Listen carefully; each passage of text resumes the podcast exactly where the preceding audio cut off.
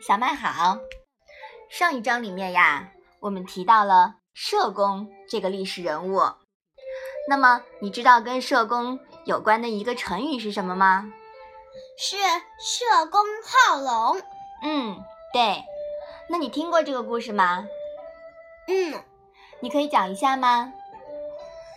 社工很喜欢龙，他家里的袍子、桌子、椅子上面都有龙的图案。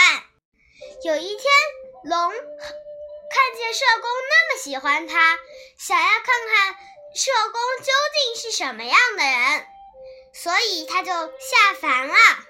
社工看见龙，逃掉了。嗯，把他给吓到了，是吧？嗯。社工好龙这个成语啊。比喻自称爱好某种事物，实际上呢，并不是真正的爱好，甚至是惧怕、反感。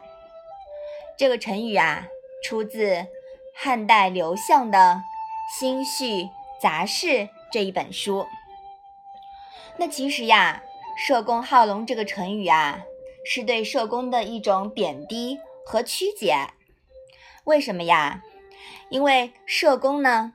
他是道家思想的，那么当时呀，儒家越来越固步自封、画地为牢，他们认识不到儒道是一脉相承的，所以呢，汉代的这些儒学家呀，他们就写“社公好龙”这个成语来贬低社公。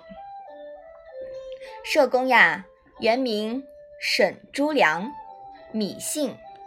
沈隐士，名朱良，字子高。其实呢，他是一位春秋末期楚国的军事家、政治家。大约呀，生于公元前五百五十年。社公呢，实际上是一位战绩辉煌、乐善好施的历史人物。他是楚庄王的曾孙，因受封叶摄隐而复姓摄阳，又名摄阳子，崇尚道教，曾经组织修筑早于都江堰二百多年、郑国渠三百多年的中国现存最早的水利工程，名字叫东西坡。据考证啊。社公所画的龙，实际上呀是水利工程图。当时呢，社工到社医上任不久，便了解到这个地方呀水患很严重，百姓苦不堪言。由于竹简不适合画水利工程图，太小了，对吧？嗯。所以呀，他只能把自家的墙壁。作为图纸，画钩绘曲。后来啊，社工考虑到龙王是主管行云降雨的灵异神物，于是呢，在每个出水口上呀画上龙，并称之为水龙头，来求得风调雨顺。与此同时，前来拜访的客人络绎不绝。有的客人呀，见到墙壁上的水利施工图，不解其意，且又对社工的地位、声誉暗生嫉妒。他们在出了社工家的大门后，逢人就说：“人人皆知龙能腾云驾雾，而社工却画龙不画云，可见他并不真的喜欢龙。”到了汉朝的时候呢，文人刘向呀，就根据这件事情，在他所编的《新序杂事》这本书里面，写下了“社公见龙而走”的段子，成为了后世“社公好龙”之说的来源。